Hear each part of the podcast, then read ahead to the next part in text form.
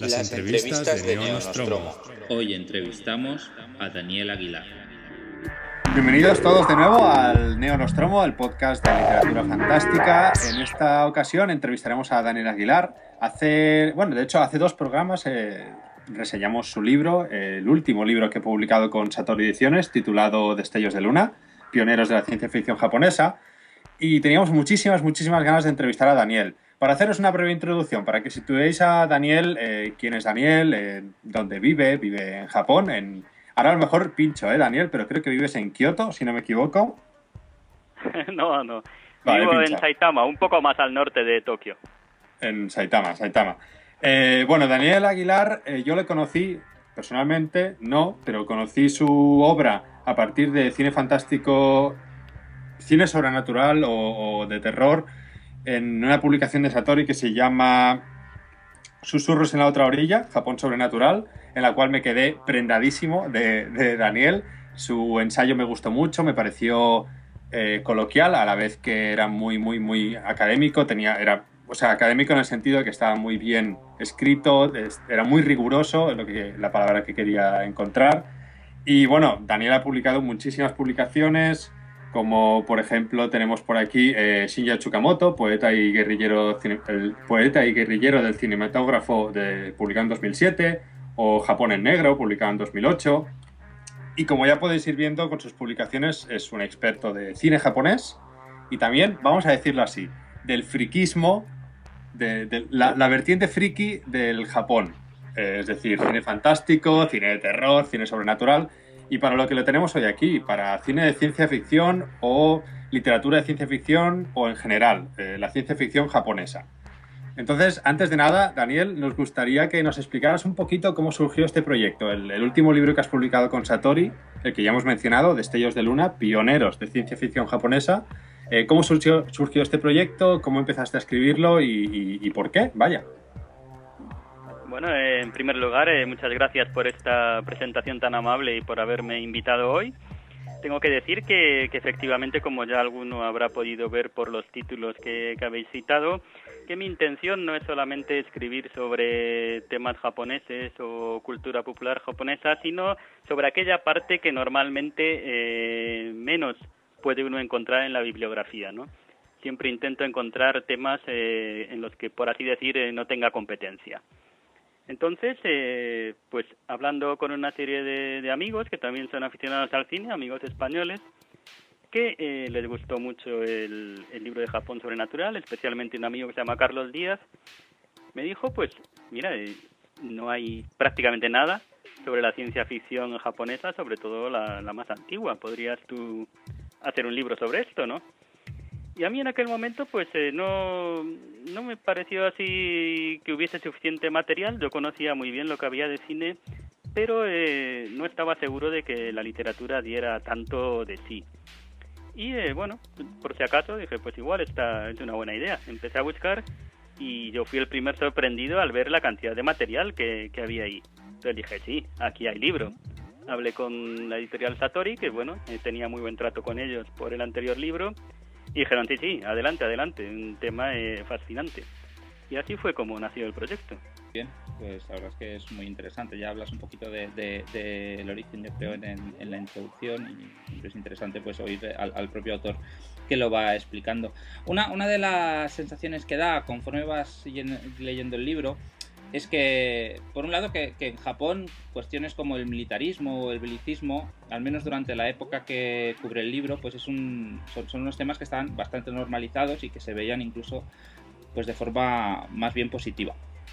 Eh, me gustaría un poco que comentaras eh, cómo, crees que se ha usado, si es que se ha usado la ciencia ficción desde el, digamos, establishment, pues como una herramienta para ir conformando, para moldear la opinión del público en, este y, en algunos otros temas, que es una cosa que sí que a lo largo del libro parece que siempre tiene relación, ¿no? Entre las ideas que se quieren pues difundir desde el establishment y el tipo de historias que se van, que se van escribiendo. Sí, bueno, en, en definitiva no solamente la, ciencia ficción, cualquier manifestación cultural está muy unida al, al periodo histórico en el que nació. hemos estado oyendo durante muchos años que la ciencia ficción americana de los 50 era una parábola sobre la amenaza comunista, por ejemplo. Yo no creo que en todos los casos fuera así, aunque hubiera eh, eh, bueno, ejemplos puntuales, ¿no? Con Japón pasa un poco lo mismo. al fin y al cabo, la, ciencia ficción es hija de, su tiempo y la sociedad japonesa de los años 20, 30, 40 del siglo pasado era una sociedad que, bueno, por diferentes motivos, en parte por sentir la, amenaza occidental, era una sociedad eh, con fuerte tendencia militarista, decía yo. Entonces, eh, sobre todo por parte del gobierno, del estamento militar, hay un control cada vez mayor sobre las publicaciones y eh, los escritores, poco a poco, si quieren seguir escribiendo, tienen que contar con el visto bueno del, gobierno. De aquí nace toda esta literatura de, ciencia ficción sobre, bueno, eh, posibles conflictos militares en el futuro y de alguna manera todo esto indudablemente se utiliza para concienciar a la población que eh, bueno deben estar preparados para entrar en combate en cualquier momento.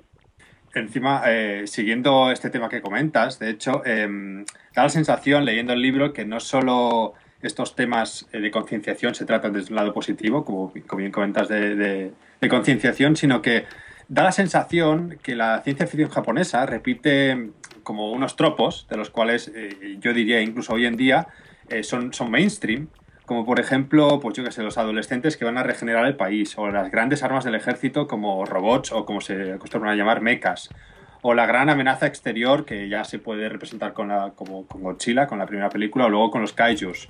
Em, ¿a, qué se debe em, este, estos tropos que parece que no se libra nunca la ciencia ficción japonesa?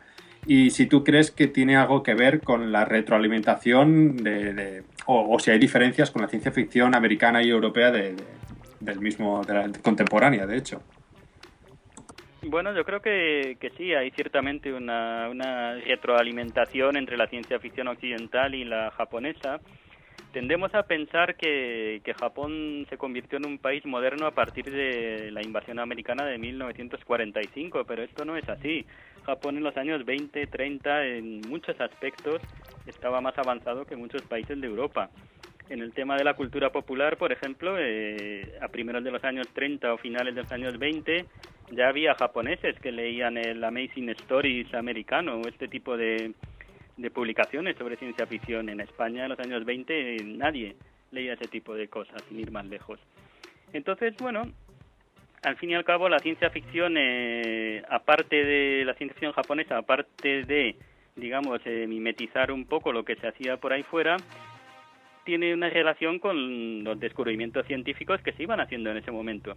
Todo el tema de, la inteligencia artificial, los robots, eh, nuevo armamento, en cada conflicto armado que hay hay un arma todavía más potente. De alguna manera todo esto también eh, retroalimenta el material del que se nutre la, ciencia ficción japonesa. Entonces, bueno, son, unos temas que, están ahí y siempre van a estar ahí. Eh, pues la investigación espacial, más que, esto, una influencia occidental, yo diría que es una influencia de, la ciencia misma. Son los temas que en ese momento la ciencia está tratando. Muy interesante y, un poco relacionado también, eh, aunque aunque sí que es verdad por lo que vas explicando ¿no? y, algunos ejemplos que aparecen, porque en el libro también incluyes algunas narraciones cortas concretas, que sí que se van, van saliendo conceptos de la ciencia más propios de lo que para mí quizás sería en la ciencia ficción. Sí que parece eh, que hay una tendencia a, a unir aspectos de la ciencia con aspectos más de, la cultura, del folclore sobrenatural. ¿Dirías que eso es así, que es algo característico de, la manera de entender la literatura fantástica más cercana a la ciencia ficción japonesa? Bueno, eh, lo que pasa es que en los años 20, 30 del Japón no había un concepto muy definido de, de los géneros, ¿no? La ciencia ficción, de hecho, al principio es básicamente novela de aventuras, luego tiene un periódico en que pasa a ser un periodo en que pasa a ser novela de misterio, luego tiene un periodo en el que también está influenciado por, por lo sobrenatural, ¿no? Ciertamente. Y al final eh, la ciencia no es algo tan materialista como nosotros pensamos. La ciencia lleva asociada una filosofía de los propios científicos que, que están trabajando en ella. Entonces es indudable que, en Japón hay una cierta pozo, digamos, de cultura sobrenatural que eh, los mismos científicos japoneses tienen dentro de, sí.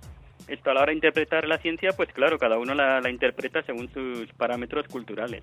Por eso la ciencia o la ciencia ficción japonesa, digamos que, eh, aunque parta de los mismos temas, a la hora de expresar eso, lo hace de una manera muy, muy particular, muy diferente.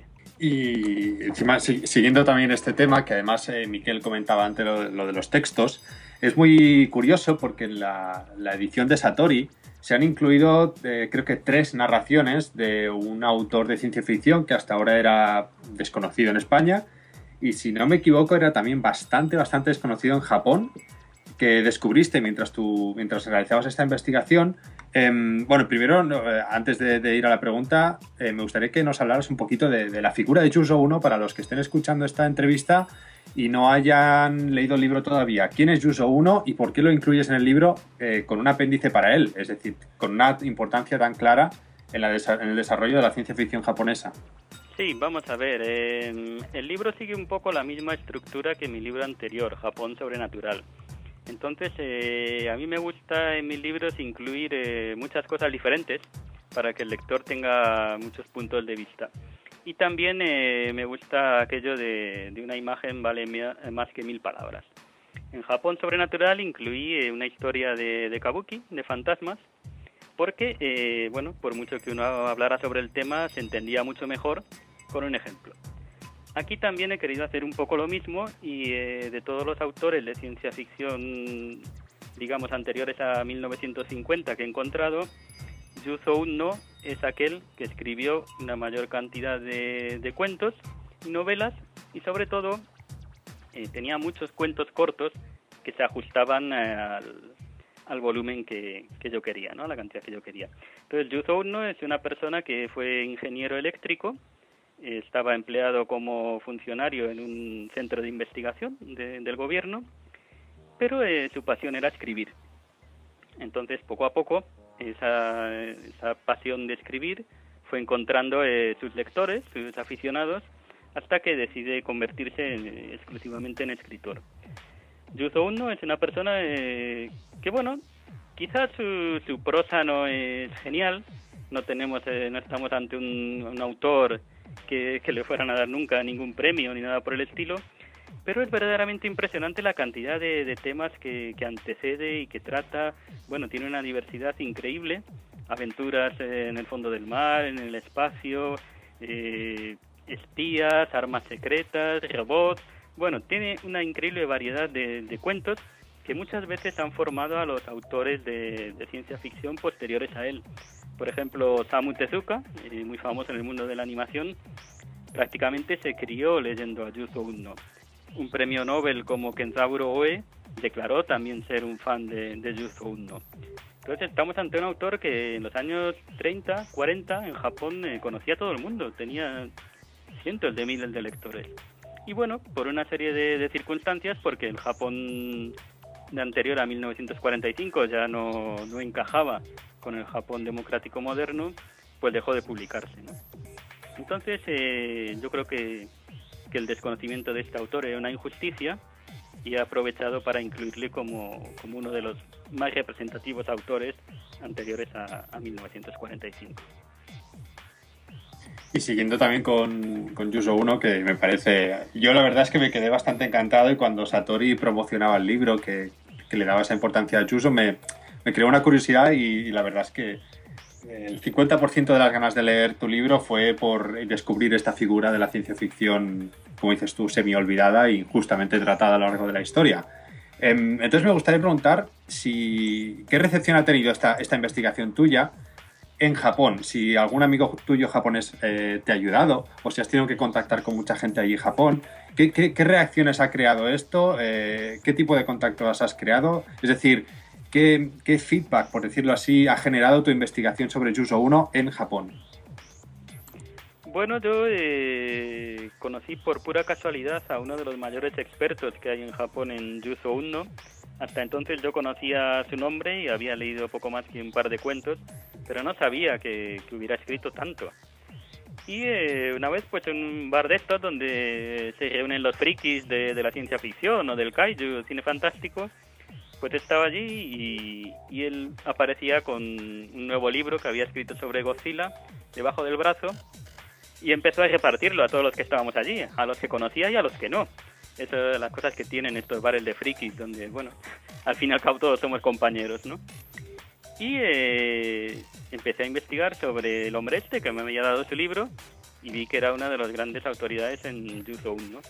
A partir de ahí empecé yo a buscar cosas de Yuzo 1 y dije, bueno, esto, esto es estupendo precisamente para el libro que ya había empezado a escribir. Le llamé, le llamé, quedamos un día, bueno, me prestó todo tipo de material, eh, bueno, me, indicó un montón de, sitios donde podía encontrar estos libros y bueno, como, como es natural, le dediqué mi, mi libro, en la dedicatoria uno, uno de los que aparecen es él, se llama Ikeda, y eh, le envié un ejemplar que, que, le ha encantado mucho y me ha pedido otro para ver si se lo podíamos dar a, a los nietos, a, la familia de, de YouTube, ¿no? que les gustaría tener uno. ¿no? Para mí la verdad es que es un, honor. Es, me parece muy curioso lo que comentas. Esto no, no, estaba planeado, pero me parece muy curioso lo que comentas de los bares donde nos reunimos los frikis de, la ciencia ficción y de los kaijus. Es decir, por lo menos nosotros estamos acostumbrados a, unirnos o, a, a, relacionarnos o, o, en eventos de librerías o en festivales de literatura fantástica, ¿no? Pero esto de los bares frikis es, es endogámico de Japón, es típico de allí, lo de reunirte en bares dedicados a este tema y conocer gente allí. Eh, bueno, hay, muy hay, unos cuantos, sí. hay unos cuantos que además eh, lo suele llevar eh, gente de cine o, escritores que, bueno, lo tienen como actividad paralela y digamos un poco de, de, boca a boca. Hay muchos de ellos donde si no te conocen no te meten. Es una especie como de club privado en, en muchos casos, ¿no? Y eh, bueno, tú sabes que allí puedes hablar de tus cosas y que todo el que está allí es como de la familia. Una cosa muy, muy entrañable. Hay que saber japonés y hay que ser un friki, pero eh, es, un mundo entrañable. Parece muy, muy interesante, la verdad. Sí, mucho. Y, de hecho me lleva a cambiar un poco el orden de las, de las preguntas que, que tenía previsto a continuación. Porque el, una cosa que es que me había llamado la atención es que cuando a poco que estudies un poco lo que es la historia de la ciencia ficción en Estados Unidos, lo que vas viendo o, la narrativa que predomina sobre, como sobre esta tradición es que la historia de la ciencia ficción es bastante inseparable de la historia de su fandom, de su afición y que al menos en mm. Estados Unidos hay un trasvase constante entre lo que son los lectores de las revistas y los autores, que primero son lectores, luego pasan a ser autores y siempre, siempre ha habido pues como unas vías de comunicación bastante bien establecidas, ya sea a través de revista o a través de, acontecimientos como convenciones o lecturas. Ah, y, y, eso es algo que en el, aunque hay alguna referencia no muy explícita en el libro, no es un tema que trates explícitamente y, sí que me gustaría, sí que tenía pensado preguntarte a ver si, si se daba una situación similar en Japón, ¿no? Y un poco pues lo que explicas de los bares me, me, es un buen enlace para preguntar esto. Bueno, eh, yo tampoco eh, profundicé mucho en el libro porque, bueno, es un libro sobre los pioneros de, la ciencia ficción japonesa, no sobre la ciencia ficción en general. Pero eh, digamos que esto empieza ya por el año 1908 con las publicaciones que se hacían para, para jóvenes. La primera fue Mundo de Fantasía y ya organizaba eh, sus concursos, sus reuniones de fans, eh, bueno, pedía a los lectores que, que, propusieran finales para novelas que estaban a medio publicar. Hacía una serie de, de interacción muy, muy interesante, ¿no?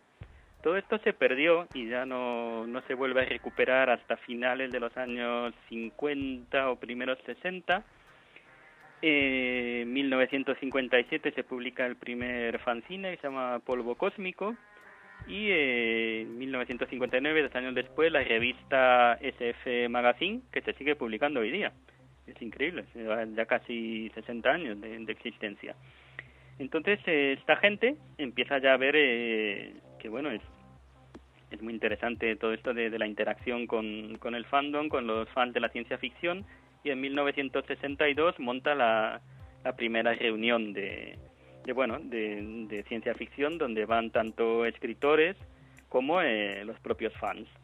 De todo este movimiento, en 1963 surge la Asociación de Escritores de Ciencia Ficción, que también se mantiene hoy en día y que es de donde han salido la mayoría de los escritores de ciencia ficción actuales escritores que, que bueno, eh, proceden precisamente de estos fanzines anteriores o de estas convenciones a donde iban a intercambiar impresiones con, con los escritores.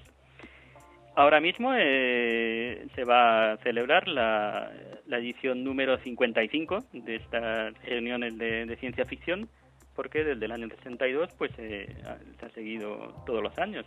O sea que bueno, es un, un tipo de, de, interacción entre autores y, y lectores que, está ahí y que pervive. Y ahora sí, recuperando la pregunta que te iba a hacer antes, uh, también una cosa que me llama la atención porque pensaba, ostras, este libro tiene que haber sido difícil de investigar. Uh, es que, uh, por lo que explicas, muchos de los autores pues iban cambiando, tenían diferentes nombres, ¿no? Y se publicaban con diferentes seudónimos, con lo cual el tema de recuperar sus textos y, e, e irlos investigando y encontrando información sobre lo que era la vida y, la trayectoria de cada uno de los autores, no tenía que haber sido una un, un, aspecto especialmente fácil ¿no? de la investigación de, que te ha llevado a escribir este libro. A mí en total me ha llevado dos años, dos años y un par de meses, quizás incluimos la, las correcciones, que bueno, no es ni mucho ni, ni poco tiempo para un libro de 400 páginas. Eh, tengo suerte, tengo suerte porque he tenido algunos eh, precursores en Japón, no de un libro así, pero sí sobre autores en concreto o sobre, bueno, ciencia ficción en determinados periodos. Sí que en los últimos años se han publicado cosas, ¿no? Por aquí en Japón. Entonces, gracias a eso he podido saber un poco más o menos qué era lo básico que debía investigar y a partir de ahí, pues, eh, machacar bibliotecas porque es la mejor manera todo este material, no hay, no hay casi nada en Internet.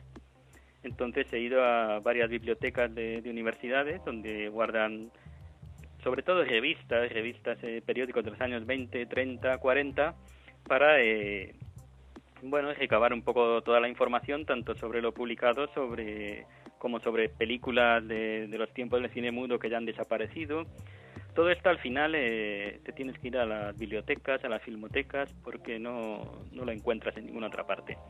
Y en total, pues, pues esto han sido como dos años. La verdad es que eh, son dos años bastante bien aprovechados. Eh, yo leyendo el libro tenía la sensación de que estaba la información está muy sintetizada te dejas cosas fuera, se nota que hay cosas que has tenido que, que, quitar, se nota que hay muchísima información y, y, aquí viene un poco enlazada mi... Bueno, son, esto es trampa, ¿eh? son unas dos o tres preguntas en una. Eh, porque en el libro explicas eh, los pioneros de la ciencia ficción hasta 1963-64 más o menos. Entonces, aquí van las dos, tres preguntas. Primero, eh, ¿cuáles crees que han sido los eh, principales cambios o, sí, los principales cambios que se han producido desde entonces en la ciencia ficción japonesa hasta hoy en día? Y con esta viene enlazado la siguiente. ¿Hay previsto mm, un segundo ciencia ficción japonesa contemporánea? Hmm. bueno, imagino que, que sí, que todo el mundo que le ha gustado este libro está esperando una segunda parte, pero si piensas sobre su título, los pioneros son los pioneros, con lo cual eh, en la época actual ya no hay pioneros. Entonces, si habrá un libro de ciencia ficción japonesa moderna, pues no lo sé, pero es complicado. Tú piensas que solamente con lo que hay aquí son 400 páginas y que con cada año que, que va pasando eh, va viendo muchas más cosas. Entonces, hacer un libro que vaya, por ejemplo, del 64 a la actualidad, para que tuviera el mismo enfoque o las mismas características, nos vamos a lo mejor a las mil páginas. Mucho más material, eh, pero es que además a mí, como he dicho al principio, me interesa sobre todo escribir sobre cosas que no vayas a encontrar en ninguna otra parte.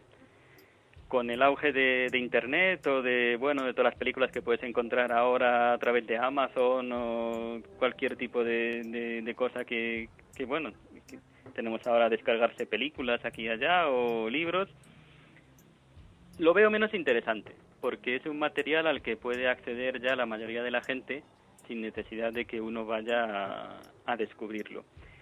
¿Qué ha cambiado? ¿Qué ha cambiado para cortar precisamente ahí en 1964? Bueno, yo creo que ha cambiado en primer lugar la ciencia, evidentemente. Eh, todo aquello que antes nos parecía ciencia ficción ahora ya no lo es. Entonces, eh, se trata de un género que está sometido a una evolución constante.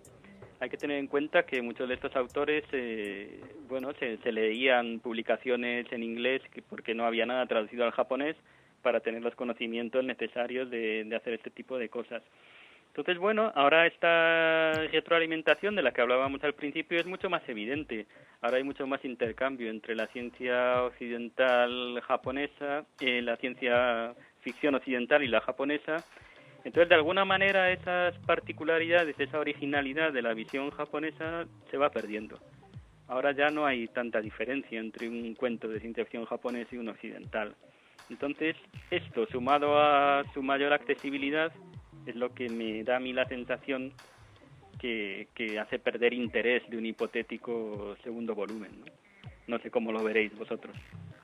No, pues yo, yo un segundo volumen con contemporáneos destacados, una cosa así, yo la verdad es que sí. Hace, hace falta, yo creo que hace falta alguien que ordene las cosas en cuanto a ciencia ficción japonesa, la verdad. Hombre, yo entiendo que como, como escritor que se enfrenta al reto de escribir el libro, pues pueda resultar menos interesante a ponerse a escribir una cosa de la cual ya hay información. Yo como lector egoísta, que lo que busco es esa información, pues que alguien haga el trabajo de síntesis, pues lo agradezco. Pero sí, claro, entiendo que son puntos de vista totalmente diferentes ¿no? del escritor y del lector en este sentido. Bueno, sí que tenéis eh, razón en una cosa, y es que ahora con Internet hay mucha información, pero muy desordenada. Entonces, bueno, en, cierto modo entiendo que la gente quiera un poco de claridad y que alguien ponga las cosas por orden y relacionadas unas con otras, ¿no? Lo pensaremos, lo pensaremos. Muy bien, te lo agradecemos. El, otra pregunta que yo tenía es que a, nivel internacional o quizá a nivel pues, europeo y americano, aunque siempre ha habido quien ha escrito a caballo entre varios subgéneros, digamos, yo creo que la tendencia comercial, seguramente debido al, intento de, comercializar los libros pues, dirigidos a públicos concretos, ha sido como publicarlos en, subgéneros que sean compartimentos lo más estancos posibles, ¿no? Ciencia ficción, terror, cyberpunk, romance paranormal. ¿Tú dirías que en Japón hay una tendencia similar o, hasta qué punto han ido de la mano los diferentes géneros fantásticos del país? Mm, es una buena pregunta. Lo que sí te puedo decir es que tanto este libro como Japón Sobrenatural a principio eh, no ha sido fácil colocarlos, precisamente por esta, esta manera de compartimentar la cosa de la manera más estanca posible. Los editores muchas veces antes de que yo conociera a Satori decían, pero bueno, esto es un libro de cine, es de teatro, es de literatura, ¿esto qué es? Los libreros también decían, ¿esto dónde lo pongo? Yo me he encontrado con el libro anterior que, bueno, en muchos sitios lo ponían en autoayuda, en otros en psicología, en otros en novela, en otros en cine. Este Destellos de Luna le puede pasar un poco lo mismo, pero yo creo que menos. Entonces en Japón lo que sí hay mucho es una cultura del autor. Más que decir eh, a qué género pertenece este libro, es un poco más a qué autor pertenece. Entonces tú vas aquí a una librería y lo normal es que no estén ordenados por género, sino que estén ordenados por autores. Entonces ahí, eh, bueno, eso al final al autor le da mucha más libertad, porque no tiene que estar pensando, voy a hacer una novela de misterio, voy a hacer una novela de ciencia ficción, voy a hacer una novela de amor, da igual, porque el libro de fulanito va a estar al lado del otro libro de fulanito y el otro libro de fulanito.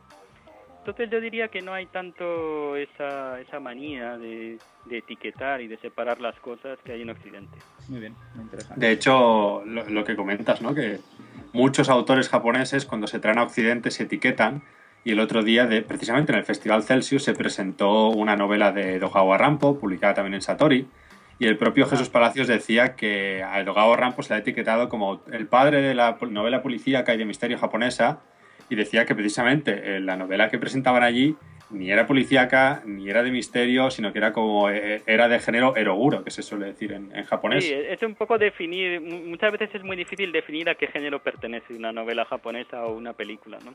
Pero es porque no hay esa, esa obsesión por, por etiquetarlo todo. A mí eso me parece positivo, vamos. Sí, yo creo que es bastante positivo, la verdad es que sí. Aunque también es cierto que hay, hay, hay géneros en Japón, sí que hay géneros, ¿no? Lo que pasa es que son, los nombres de los géneros son diferentes a los que tenemos aquí en, Occidente.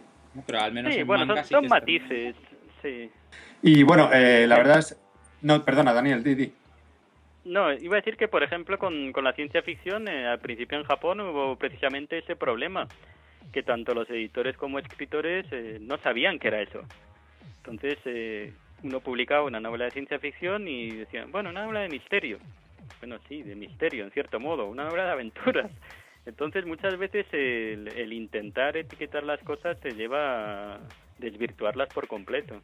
Claro, claro, claro.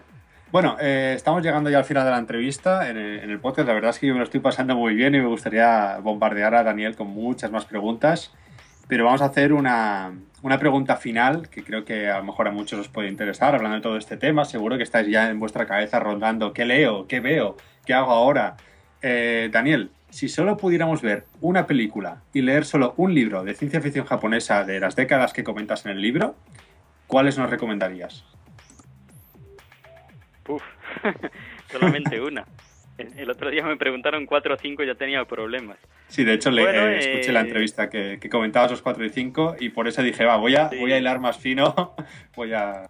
Bueno, yo diría de, de películas, eh, si uno verdaderamente quiere tener una síntesis de lo que era la ciencia ficción japonesa anterior a 1945, yo aconsejaría una película que se llama Agente 04 del Imperio Sumergido, del director Isiro Honda, de 1963, que es una especie de, de collage de toda la ciencia ficción japonesa de los 50 primeros años. Y si pasamos al campo de la novela, pues quizá eh, podría aconsejar una de Yuzo Unno, de, de 1939, que se llama Tropas de Marte, pero aquí tenemos el problema de que no hay traducción española. Entonces, eh, en el campo de, de, la novela es verdaderamente mucho más difícil porque ahora mismo, aparte de los tres cuentos que yo he incluido, no me viene a la cabeza ninguna obra anterior a 1960 que esté traducida al español. ¿Y en inglés hay alguna que recomendaras?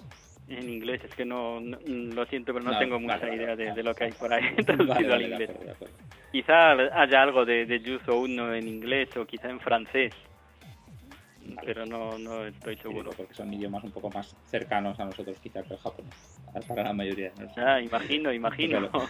Pues es, es, muy difícil porque sí, verdaderamente, sí, bueno, es un libro sobre un periodo del que no te sabe nada fuera de Japón. Claro, claro, lo entiendo. Muy bien. Sí, yo creo que la... hemos llegado al tope de tiempo del Neonostromo. Como he dicho antes, a mí me gustaría seguir con Daniel charlando, la verdad. Además, estar esta conexión vía Skype en, en, Japón, la verdad es que tiene su, su, encanto.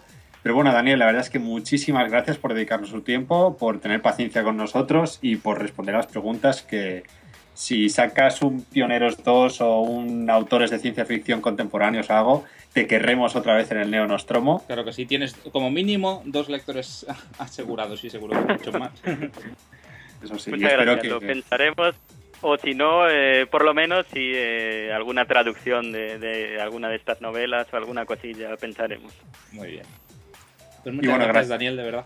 Gracias a, a, Daniel por estar aquí y espero que la, el público se haya sentido interesado por el libro y por, la, por estos primeros pasos de la ciencia ficción japonesa. Y bueno, Daniel, esperamos que tengas bastante éxito con el libro y que, que la gente lo lea porque la verdad es que vale mucho la pena. Muchas, Muchas gracias. Un saludo nipón.